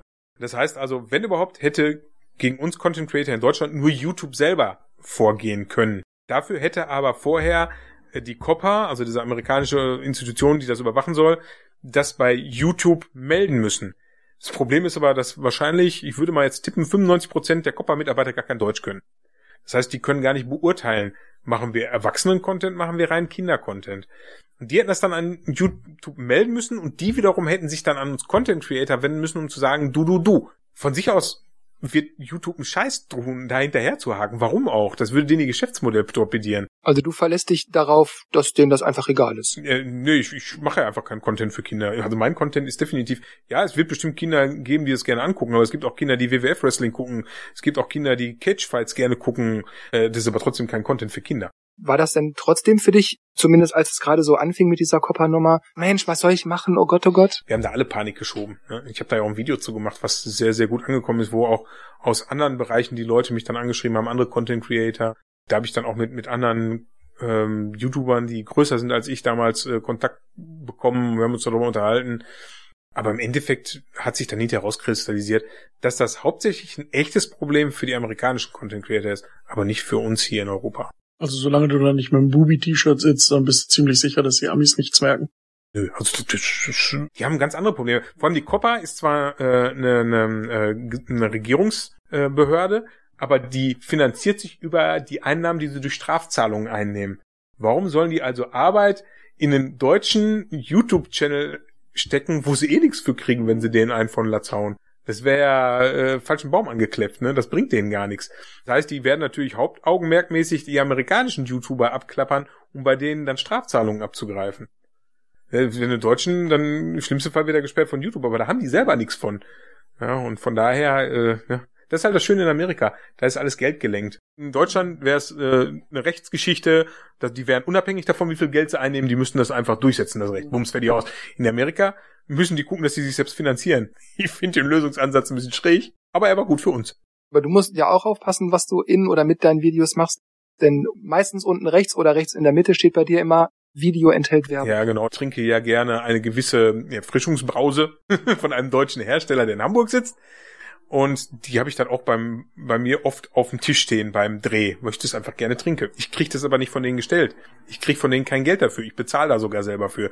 Nur die Leute haben mich so voll genervt, weil die immer gesagt haben, wirst von denen gesponsert und das ist doch bestimmt Werbung und hin und her. Und um dann hinterher einfach keiner Gefahr mehr ausgesetzt zu sein und mich nicht mehr voll nerven zu lassen, habe ich dann irgendwann reingeschrieben, weißt du was, könnt mir alle meine Puppe schmatzen, ich schreibe jetzt an der Seite Werbung und dann habt ihr einfach nichts mehr zu moppern. Fertig aus. Aber eigentlich hast du denen doch dann nachgegeben. Ja, aber manchmal muss man wie der Baum im Wind sein, ne? Man gibt mal kurz nach und dann hat man seine Ruhe. Das ist natürlich eine Geschmacksfrage, aber warum gerade die Plörre? Äh, wenn wir jetzt keine Namen nennen, weil die, die ist nicht so süß, die hat einen leichten Zitronenanteil und äh, die hat, ich glaube, die dreifache Menge an Koffein, das heißt, die bumst richtig. Ich, ich finde halt wirklich, dass die, die Standard-Cola, die man so äh, kaufen kann, ist mir zu süß und die ist nicht ganz so süß. Was mir bei deinen Videos auch auffällt, ist, Du erwähnst selten bis fast nie, lasst ein Abo da, klickt auf die Glocke, folgt mir und schreibt Kommentare und bewertet das. Warum machst du das nicht oder fast nicht? Das ist mir eigentlich zu doof. Warum machen dann das die anderen? Ja, es bringt definitiv was es zu tun. Das ist erwiesenermaßen so. Aber ähm, ich versuche einfach dadurch zu überzeugen, dass ich bin, wer ich bin. Was ich schon mache, ist ein Call to Action, dass ich sage, schreibt mal eure Meinung dazu unten in die Kommentare. Aber das ist eigentlich hauptsächlich, weil ich einfach wirklich die Meinung der Leute wissen will. Klar bringt mir das natürlich auch was. Jede Reaktion, die auf ein Video erfolgt, bringt mich im, im YouTube-Algorithmus weiter. Aber schreiben denn die Leute oder bewerten denn die Leute, klicken auf das Abo, wie auch immer, weil man denen das sagt? Ist das so? Scheinbar ja. Also äh, es wird von allen YouTube-Coaches immer wieder empfohlen, das zu tun. Kannst du dir nicht sagen. Aber ich habe da keinen Bock drauf. Ich würde mich da selber irgendwie ein bisschen lächerlich fühlen. Ich bin da nicht der Typ für, für sowas. Wer mich zwei, dreimal geguckt hat und sagt, jo, ist, ist cool, dann wird er mich schon abonnieren. Ich habe immer mal wieder Leute, dass die schreiben, du, ich gucke dich seit einem halben Jahr, jetzt habe ich dich abonniert. Aber ich will da nicht rumbetteln, das ist mir zu blöd. Was für Equipment benutzt du? Und hast du anfangs einfach nur mit dem Handy draufgehalten und hast dann gedacht, nee, das muss ich besser machen? Ja, im Endeffekt, jein. Also, ein ganz klares Jein. Also, ähm, zum Anfang hatte ich schon eine gewisse, eine gewisse Beleuchtungsanlage von anderen Projekten, die ich mal früher auch im filmtechnischen Bereich gemacht habe. Mit denen habe ich dann erst gearbeitet und dann ist es nach und nach aber moderner geworden. Und äh, ich halte nach wie vor mit dem Handy drauf. Das funktioniert gut. Also mit dem Handys, die haben mittlerweile so gute Kameras, dass die sehr gut dafür geeignet sind. Mein Hauptproblem war wirklich Licht und Ton. Und mit dem Ton habe ich wirklich lange mit mir gekämpft, bis ich dann zu einer Lösung gekommen bin. Mittlerweile bin ich relativ zufrieden damit. Klar ginge das unter Garantie noch besser, gar keine Frage. Aber ähm, ich bin da mittlerweile ganz zufrieden mit und belasse es jetzt dann auch dabei. Was Kameras angeht, bin ich jetzt neulich noch, habe ich noch ein bisschen abgegradet für meine Szenen, wo ich halt wirklich zu sehen bin und wo ich nicht aus der Ich-Perspektive bin, aber für die Ich-Perspektive benutze ich nach wie vor mein Handy, weil das einfach am einfachsten ist von, von der Handhabung her. Ja, und so eine Handykamera, die ist ja wirklich idiotensicher, die kriegt auch so ein Blondchen wie ich bedient und es kommt ein vernünftiges Ergebnis meistens raus. Das ist ein Look, den inzwischen jeder kennt und gewohnt ist. Ja, das auch. Als diese ganze Lockdown-Geschichte gerade losging, hast du da schon gedacht, oh verdammt, wie verkaufe ich jetzt den Kram? Kann ich das überhaupt ja, noch machen? Nee, also so richtig in Panik bin ich da nicht verfallen. Jedenfalls nicht für diesen Laden. Für den Ranzenladen, da war das schlimmer. Weil das ist eine Sache, da haben wir gar keinen Online-Shop für. Da haben wir einfach nur stationär verkauft. Der war natürlich platt. Und das mitten in der Hauptsaison, weil Ranzen vor Ostern ist die Hauptsaison da. Äh, hier hatten wir ja den, den Online-Shop und da ist die Verkaufszahlen so halbe halbe. Da konnten wir das dann im Endeffekt über den Online-Verkauf wieder auffangen, weil die Leute, die vorher in den Laden gekommen sind, die haben es dann halt bestellt und sich liefern lassen. Aber äh, es war schon eine stressige Zeit, gar keine Frage. Ja, und vor allem, man muss ja dann, wir hatten damals noch äh, keine getrennten Leger dafür. Das heißt, wir mussten den ganzen Laden leer räumen, mehr oder weniger, um die Sachen dann für den Versand zu nutzen. Und äh, daraufhin haben wir dann hinterher dann Versandlager und den Laden getrennte Lagerbestände jetzt gemacht, um dann halt äh, das alles ein bisschen mehr auseinanderzuhalten. Ja, und jetzt, seitdem wieder offen ist der Laden mit den Corona-Beschränkungen, ist natürlich, da leidet so ein bisschen der Spaß drunter, das muss man auch ganz klar sagen. Die Leute haben gar nicht mehr so die Lust, mehrere Stunden im Laden zu verbleiben mit Masken, so nötig das ist. Es bremst einfach den Spaß am Einkauf. Äh, ich igel mich dann dahinter meiner Plexiglaswand so ein bisschen ein, weil wenn du da äh, sechs Stunden lang mit der Maske im Gesicht, oh Gott, die armen Schüler jetzt, die tun mir sowas von leid, denen ist. Macht keinen Spaß, da wirst du auch blöd bei, ne? Also, äh, ja, ist, ich befürworte, dass wir die alle tragen müssen, aber es ist halt wirklich ein hartes Brot und mein Respekt für alle in Pflegeberufen und in den Krankenhäusern, die das schon seit Jahren so machen müssen.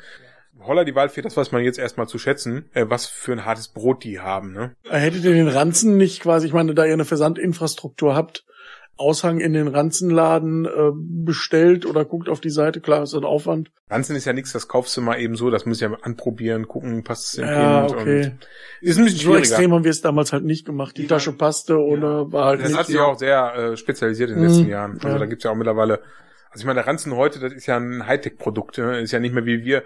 Früher hast du einen Scout oder einen Amigo auf den Rücken gekriegt. Mhm. Der Amigo kam dran übrigens aus Bielefeld, mal so ja war zusammen neben Scout halt der Marktführer, es gab ja auch keinen anderen.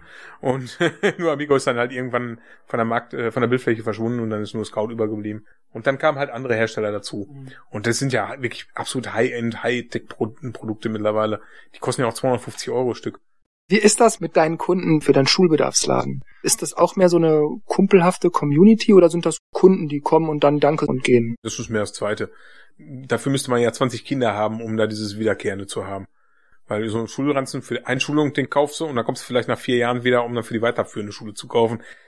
Da ist es dann schwierig, da eine, eine enge Bindung zu den Kunden zu entwickeln, wohingegen bei Klemmbausteinen das ja mehr so ist, die kommen, kaufen Set und dann ist das fertig und eine Woche später stehen sie wieder im Laden, brauchen den nächsten Schuss. Wenn du einmal angefangen hast und vorher gefangen hast mit Klemmbausteinen, dann ist das wirklich so ein bisschen, ja, schon fast Suchtfaktor. Wenn du dann nichts mehr zu bauen zu Hause hast, dann fängst du an, kribbelig zu werden. Ja, wobei man kann neben dem Rucksack auch noch ein Etui und ein Ja, aber das ist wirklich alles, du sagst, ich kauf's mal und dann war's das. Ne? Das meiste wird das in einem Rutsch gekauft und dann.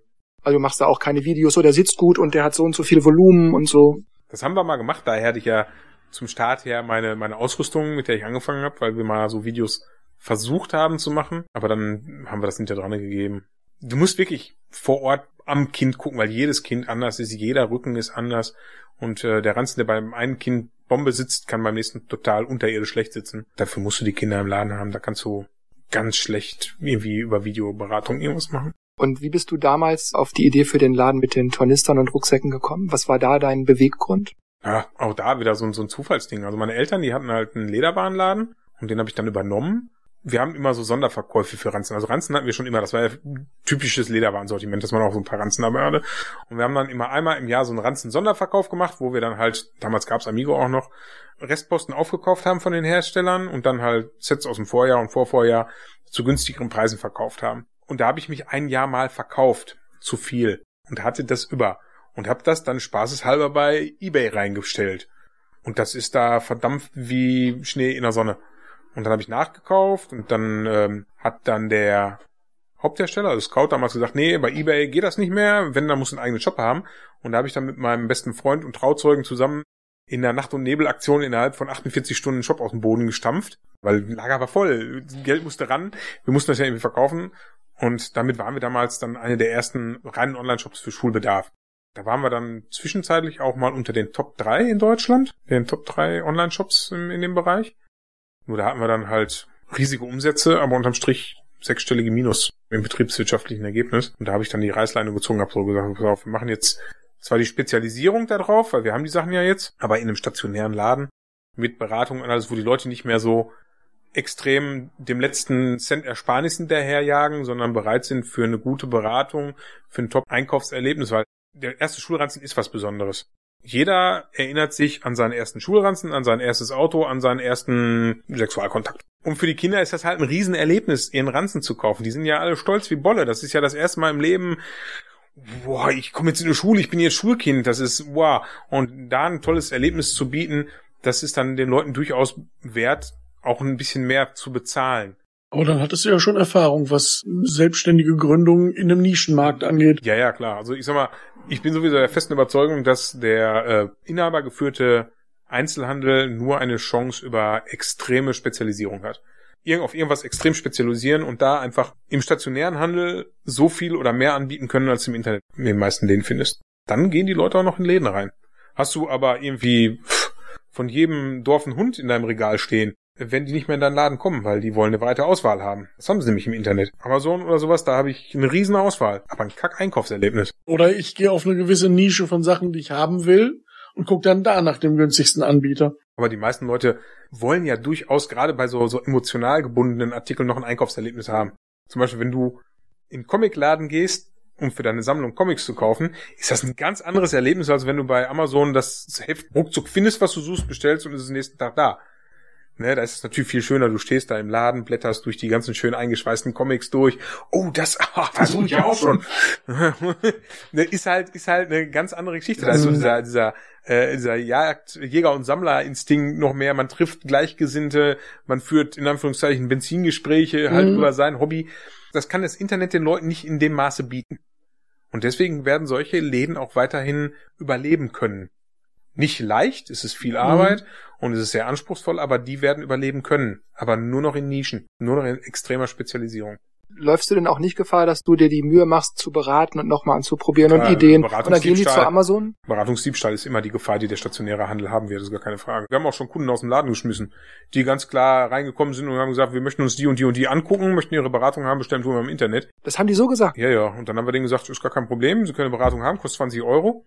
Ansonsten können sie jetzt auch gerne wieder gehen. Weil wer so frech reinkommt, das ist ja quasi so, als wenn ich in den Laden reingehe und sage so, übrigens, ich gehe jetzt davon in die Ecke und klaue eine Nintendo DS. Schönen Tag noch.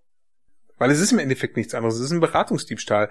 Das ist ja jetzt nicht so, als wenn die Leute, die da im Laden stehen, nichts kosten würden. Auch die wollen Geld für ihre Arbeit haben. Das unterschätzen immer viele Leute, weil Geiz ist geil, klar. Aber ich will die sehen, wenn die bei Bentler am, am äh, Fließband stehen und am äh, Ende des Abends der Schichtleiter sagt, war nett, dass du da warst, sonst hättest du ja auch nur zu Hause doof auf dem Sofa rumgesetzt, Geld kriegst hier nicht.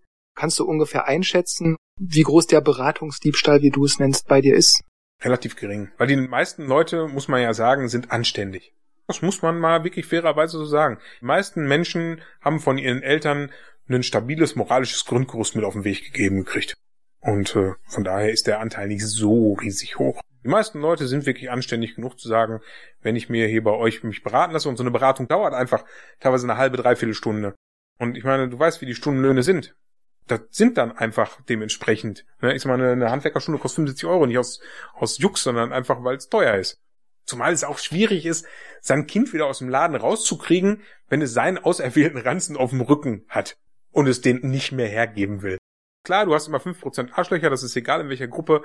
Wenn du 100 Menschen auf dem Haufen hast, hast du immer 5 Arschlöcher dabei. Das ist überall so. Im Verein, in der Öffentlichkeit, immer. Musst du einfach mit leben. Das ist Lebensrisiko. Nochmal kurz zum Risiko. Es gibt viele Leute, die deine Videos gucken und Werbeblocker einsetzen. Schädigt dich das?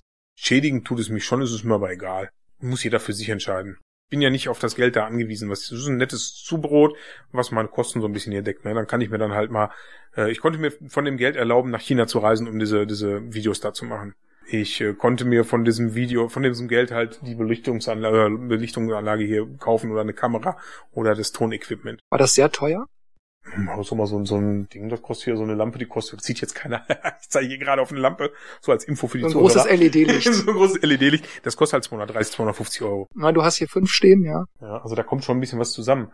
Und äh, auch so ein, so ein ähm, Mikro, was ihr jetzt hier an, an, das kostet auch eine Menge Geld. Also die Tontechnik kostet eine Menge Geld, die Kameras kosten eine Menge Geld. Und das kann man sich darüber halt refinanzieren. Und ich auch die Sets, die ich verbaue, sind ja nicht alles welche, äh, die ich bei mir aus dem Laden nehmen kann. Und selbst für die muss ich ja Geld bezahlen. Ne?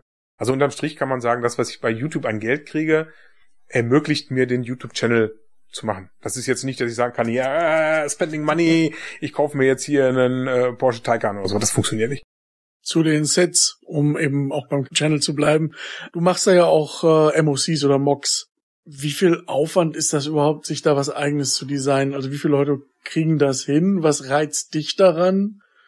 Du benutzt ein Programm, habe ich gesehen. Ja, es gibt eine Internetseite, die heißt bricklink.com. Da gibt es alle Teile von Lego quasi einzeln zu kaufen von tausenden von Anbietern. Das heißt, die kaufen sich Lego-Sets, zerlegen die und verkaufen die in Einzelteilen. Im Endeffekt, wenn du irgendwie ein altes Lego-Set bei dir im Keller findest und es fehlt dir da, ich sag mal, fünf Teile, dann kannst du die danach kaufen, um das wieder zu komplettieren.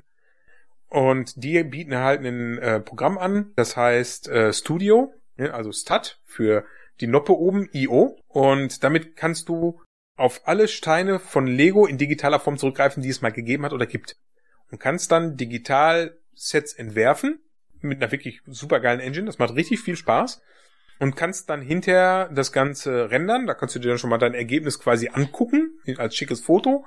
Dann kannst du eine Partliste erstellen lassen, also was da alles an Stücken drin ist. Also ein Part ist immer ein Lego-Stein. Genau. Dann kannst du diese Partliste auf die Seite von, von Bricklink quasi äh, importieren und kannst dir dann da in den ganzen Shops die Teile zusammensuchen und kannst dir das zuschicken lassen, musst natürlich eine Menge Geld bezahlen, klar, gar keine Frage, und kannst das dann bauen und kannst dir dann auch mit diesem Programm selber eine Bauanleitung erstellen. Das ist schon, das macht Spaß, du kannst dann halt mal aus dem Vollen schöpfen, ne? Das ist eigentlich das, was du als Kind immer haben wolltest.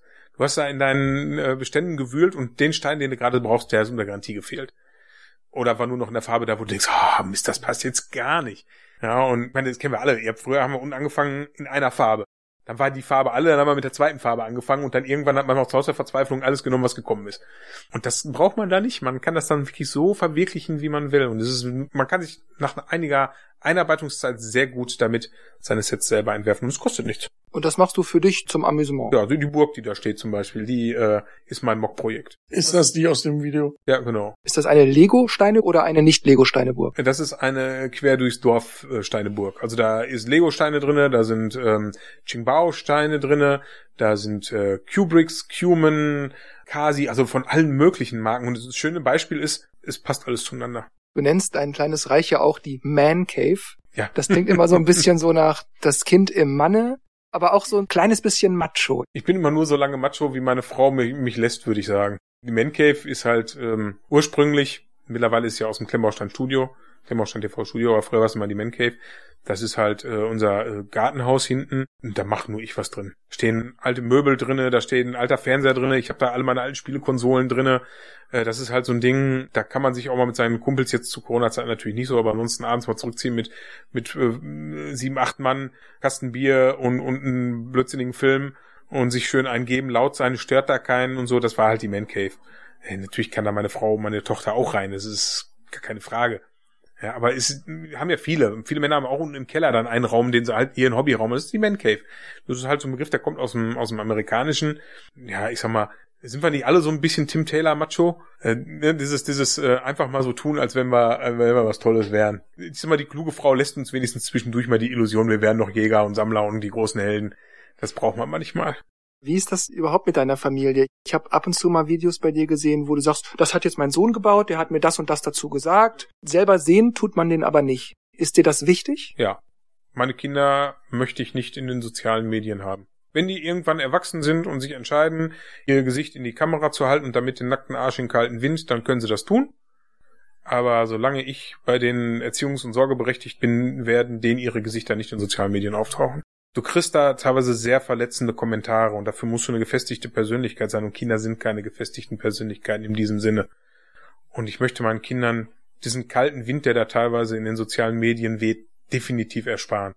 Wenn sie irgendwann später soweit sind, zu sagen, okay, ich bin charakterlich gefestigt genug, um das über mich ergehen zu lassen und es wegzustecken, dann können sie das gerne tun. Also ich werde denen nicht ausreden, einen YouTube-Channel zu eröffnen, wenn sie irgendwann mal alt genug sind. Mein Sohnemann hat auch einen YouTube-Channel, einen Gaming-Channel, aber da darf er sein Gesicht nicht zeigen, sondern halt nur äh, Spiele, aufgenommene Spielsachen. Da achtest du ganz bewusst drauf. Da achte ich ganz bewusst, das habe ich mit ihm abgesprochen. Ich habe das Glück, dass mein Sohn und ich ein sehr gutes Verhältnis haben und ein sehr vertrauensvolles Verhältnis haben und wenn er mir verspricht, dass er da selber nicht auftaucht, dann taucht er da auch nicht auf. Ich brauche ihn da auch nicht groß kontrollieren.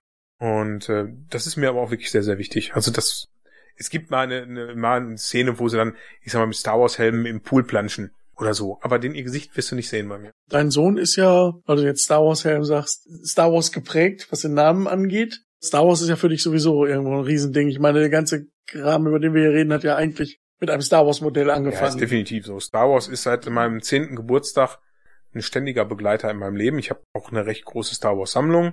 War auch schon in den Medien deswegen, halt, weil ich mal Ausstellungen gemacht habe damit und sowas alles. Hm, wollte ich vielleicht noch drauf, ja. dass du deine Sammlung eben tatsächlich schon mal für offizielle genau. Sachen verliehen hast. Und äh, ich habe auch, also ein Großteil meiner Tattoos sind Star Wars äh, Tattoos. Und ähm, mein Sohn heißt halt Luke weil ich immer sagen wollte, wenn ich wieder mal ein Kind habe, dann will ich sagen können, Luke, ich bin dein Vater. ja. Viele Männer da draußen werden mich verstehen, viele Frauen werden sich gerade an den Kopf fassen. Bei meiner Tochter habe ich dann Lea leider nicht durchbekommen, aber weil die äh, Frau sich an den Kopf fasste. Ja, die hat gesagt, nein, das gibt's nicht. Luke fand ich okay, aber Annie okay gewesen? nee, nein, nein, nein, Annie finde ich. Luke fand ich halt immer, fand ich immer super. Und ähm, meine Frau hat sich da schön äh, geredet, die ist äh, großer Gilmore Girls Fan und da gibt's auch einen Luke passt. Soll sie sich mal einbilden, dass das sich auf den bezieht, schon läuft schon. Nein, aber äh, Luke, also äh, Luke ist auch natürlich jetzt großer Star Wars Fan mittlerweile. Selbst meine Tochter, die ist jetzt sieben, wird bald äh, im Dezember acht. Auch die hat durchaus eine Schwäche für Star Wars. Äh, die hat in ihrem Bett einen Chewbacca-Stofftier liegen und äh, bei meinem Sohn ist sein Schlafzimmer komplett in Star Wars, da sind riesengroße 80 ja, so rangeklebt und so. Sauber sozialisiert. Ja, genau, so Erziehungsauftrag wahrgenommen, ne? Welche der drei Trilogien finden die beziehungsweise du denn am besten? Ich bin natürlich ganz klar ein Kind der Urtrilogie, gar keine Frage. Weil ich damit aufgewachsen bin. Die Magie, die ich da als Kind bei diesen drei Filmen erlebt habe, die kann mir nichts anderes mehr in dieser Welt bieten, filmisch. Die anderen sind okay. Ist für mich zwar auch mit Star Wars, aber der Kern wo ich mein, meine Leidenschaft mit verbinde, ist natürlich die alten drei Teile und da halt äh, ganz klar Episode 5. Und bei deinen Kids? Äh, meine Tochter kennt bis jetzt nur den ersten Teil, ne, also mit wo Annie noch ein kleines Kind ist, weil der ist ab sechs, den darfst du gucken. Und äh, mein Sohn, der mag eigentlich alle Teile. Für den ist das gehört das zusammen, weil der halt jetzt mit den neuen Trilogien aufgewachsen ist auch, ne? Und da im Kino alle war. Und die anderen, die hatte halt alle auf ähm, auf, auf der Leinwand zu Hause bei uns im Heimkino gesehen. Ich habe sogar so weit getrieben, dass ich halt, als er noch ein Wickelkind war, äh, und ich entwickle und da war er immer sehr wehrig, ne? Er wollte das nicht so. Da habe ich dann immer äh, Szenen rausgesucht, die harmlos sind von Star Wars und habe ihm das Handy in die Hand gedrückt damit. Und heute hat er wahrscheinlich jede Menge Lego Star Wars. Ja, obwohl er natürlich aus dem Lego-Alter mittlerweile mit zwölf auch so langsam rauskommt. Aber momentan ist es mehr so, ähm, Computer ist natürlich klar äh, und, und, und Playstation und so ist momentan ein Riesending. Gerade jetzt auch in Corona-Zeiten, weil er durch Kontakt zu seinen Kumpels halten konnte über Teamspeak und diesen ganzen Kram. Star Wars an sich, also wenn da die Filme ins Kino kommen und so, äh, da gehen wir immer rein. Mein bester Freund, der geht dann auch mit da rein und der hat zwei Töchter, die haben wir mittlerweile auch von Harry Potter weg zu Star Wars transferiert. Äh, die haben wir dann auch mal mitgenommen. Das läuft ganz gut. Ich muss eine Frage stellen. Wie war die Reaktion auf ich bin dein Vater. Da muss ich sagen, habe ich es mir natürlich selber ein bisschen versaut. Ähm, er wusste schon längst, dass Darth Vader der Papa von Luke ja, ist. Das wusste er schon, dass das, äh, das was so ist. Das hat er im Vorfeld schon, weil ich ja immer das gesagt habe. Und mm, dann ja, ja, natürlich immer nice. Das habe ich versaut, ja leider. Ein guter Freund von mir hat seinen Sohn Connor genannt und jetzt vor wenigen Jahren dann das erste Mal tatsächlich Highlander mit ihm geguckt. Mhm. Und er sagte, er wäre unterwältigt gewesen von der Reaktion seines Sohns. Ich habe den neulich auch mal wieder gesehen und ich muss sagen, Highlander ist nicht gut gealtert. Es liegt hauptsächlich an diesem Blitz, der ganze Rest geht irgendwo. Ja, vor allem die, die Kampfszenen, die sieht man, dass die nicht auch nur ansatzweise mit dem Schwert umgehen können, die Jungs. Das ist wirklich ja, ähnlich gut, schlecht okay. wie das Lichtschwert-Duell zwischen Darth Vader und Ben Kenobi. Ja, also da haben uns die Hongkong-Filme tatsächlich echt was gebracht im ja, Ja ich sag mal, wenn man, wenn man den Kampf von Darth Maul gegen Obi-Wan Kenobi und Qui-Gon gesehen hat, äh, da sieht man natürlich alle anderen Schwertkämpfe hinterher mit einem ganz anderen Blickwinkel. Ja, oder am Ende von Clone Wars gegen Ahsoka. Ja, genau. Da ist Ray Park ja noch wirklich nochmal in seine Rolle für Motion Capture gegangen. Das ist übrigens ein toller Mensch, Ray Park. Genau. Ich hatte das Glück, den persönlich äh, zu treffen und äh, sehr, sehr netter Mensch, obwohl noch mehr beeindruckt hat mich eigentlich das zweimalige Treffen mit äh, Dave Prowse. Darth Vader, Schauspieler. Ja, ich weiß ja, ich habe schon viel Blödsinn in meinem Leben gemacht. Unter anderem war ich früher als äh, Fotoreporter auf Star Wars Conventions unterwegs und das war mhm. zu den beginnenden Zeiten der digitalen Fotografie. Da hatte kaum einer eine digitale Kamera und da habe ich dann eine Internetseite gehabt, die ist Journal of the Wills und da habe ich dann immer tagesaktuell 40 Fotos in der Auflösung unterirdisch äh, hochgeladen von den jeweiligen Events, hatte dann dementsprechend Presseausweis und wenn du einen Presseausweis für diese Events hattest, kriegtest du auch immer Interviewzeit mit den Schauspielern. Die du hast hinter Journal of the Wills gesteckt? Ja. Und dann hatte ich halt immer meine Interviewzeit, aber ich habe ja keine Interviews gemacht, ich habe ja nur Fotos gemacht. Und dann habe ich dann halt beim ersten Mal äh, einfach nur eine Tasse Kaffee mitgebracht für ihn und für mich und habe dann zu Dave gesagt, du, ich will dich gar nicht interviewen, aber wenn du magst, können wir einfach über das reden, was dich interessiert. Und dann hat er mir dann halt über seine Green Crossman-Geschichten damals erzählt. Er hat ja äh, Verkehrserziehung ganz stark in, in England gemacht. Hat er auch einen Ritterschlag gekriegt und alles. Ganz, ganz, wirklich ein ganz toller Mensch. Und äh, zwei Jahre später war ich dann auf einer weiteren Convention. Gleiches Spiel, wieder Tasse Kaffee für ihn, Tasse Kaffee für mich in der Hand. Und dann sagt er, du bist der, der keine Interviews machen will, der nur Kaffee trinken will. und äh, ja, genau. Und dann haben wir uns auch wieder unterhalten. Und ich hatte dann so, so einen ähm, Helm von Darth Vader mir dann da halt gekauft. Er sagt, soll ich dir darauf unterschreiben? Äh, ich sag, was? Ja, klar. Und dann hat er mir dann drauf geschrieben, come to the dark side of the force. Ach, daher stammt auch dein Slogan, welcome to the dark. Genau. Und das waren, waren halt, und ich hatte halt mehrere verschiedene Schauspieler, das, das Vergnügen dann zu treffen, aber das waren so die beiden, die bei mir am meisten hängen geblieben sind. Dass mich Dave Frost dann quasi wiedererkannt, das war natürlich richtig cool. Wie weit geht denn dein Fandom noch so im Bereich Star Wars? Erkennst du dann auch so Stimmen wie Bonner Savage und Petro und so wieder? Die, die deutschen Synchronstimmen würde ich ja definitiv in anderen Filmen schon wieder erkennen, gar keine Frage. Die englischen Originalstimmen tue ich mich schwerer, die habe ich nicht ganz so oft geguckt. Äh, also meistens gucke ich schon die, die deutsche Synchro. Ja, ich weiß, Asche auf mein Haupt. Aber ich gehe meist nur zwei, dreimal in die englischen äh, rein, weil ich finde eigentlich, dass unsere deutsche Synchro sehr, sehr, sehr, sehr gut ist. Also wir haben meiner Meinung nach eine der besten synchronen Industrien weltweit. Die machen wirklich einen guten Job und deswegen gucke ich die Sachen dann auch meist gerne in Deutsch. Äh, ansonsten klar, äh, ich sag mal, geballtes, nutzloses Wissen, gerade über die alten Filme, habe ich definitiv angehäuft. Ich habe zig Kostüme zu Hause auf Schaufensterpuppen stehen. Ich habe ähm, Originalkostüm. Nee, Repliken halt, ne, keine Original. Das einzige Originalkostüm, was ich zu Hause habe, ist aus einem anderen Film, ist aus äh, Children of Man. Ist ein nicht ganz so bekannter dystopischer Science Fiction mit äh, Clive Owen. Da habe ich eine Uniform von, von einem Soldaten zu Hause stehen. Mit Kunstblut drauf. was kostet dich sowas? Ich kann es nicht sagen. Das ist, das ist das Problem. Ich sammle, seitdem ich zehn Jahre alt bin, immer wieder, wenn mir was vor der Flinte kommt. Und äh, die Preise merke ich mir nicht. Das interessiert mich im Nachhinein hinterher auch gar nicht. Ich habe auch keine Ahnung, was für einen Wert ich zu Hause stehen habe. Da bist du ganz Sammler. Ja, ich will es einfach nur haben. Ich packe auch die Figuren alle, ne? Also wenn ich mir irgendeine Figur kaufe und ich habe die noch nicht, dann kaufe ich die, pack die aus und stelle die dann ausgepackt bei mir ins Regal. Teilweise kriegen die Händler dann da Schnappatmung in den, auf den Conventions, wenn du dann da irgendwie so eine Figur für 100 Euro einfach ritsch auf der Packung kannst, äh, kannst behalten. Das ist einer von den letzten drei. Ja, vor allem, der ist ja dann in dem Moment quasi der Wert von, von ja. 100 auf 3 Euro. Aber das ist mir egal. Ich will die Figur haben, ich will sie anfassen, ich will die bewegen, mir angucken und hinterher dann hinstellen. Ja, wobei es gibt ja auch Menschen, die sammeln Unboxed hm. und Mock beziehungsweise Mint. Aber das ist für mich nichts. Ich sage immer, Spielzeug, was nicht ausgepackt wird, wird bösartig. Das haben wir alle bei Toy Story 2 gesehen. Da war dieser Stinkepete, der war immer eingepackt und der ist bösartig geworden. Das will ich meinem Spielzeug nicht antun. Nur deshalb. Gut, dann würde ich sagen, wir packen ein. Vielen Dank für deine Zeit. Ich fand das ein sehr angenehmes Gespräch. Viel gelernt. Unter anderem, dass ich nicht der größte Star Wars Fan im Raum bin. nee, also ich fand's geil. Nee, ist es nicht. Okay, ja, vielen Dank. Ja, war mir eine Freude und äh, ich hoffe, mal wieder was von euch zu hören. Ich werde auch mal auf alle Fälle mal reinschauen, was ihr sonst noch für Themen gemacht habt. Würden wir uns darüber freuen. Gut, wir verabschieden uns für diese Ausgabe. Wir hoffen, ihr seid beim nächsten Mal dabei. Tschüss und macht's gut.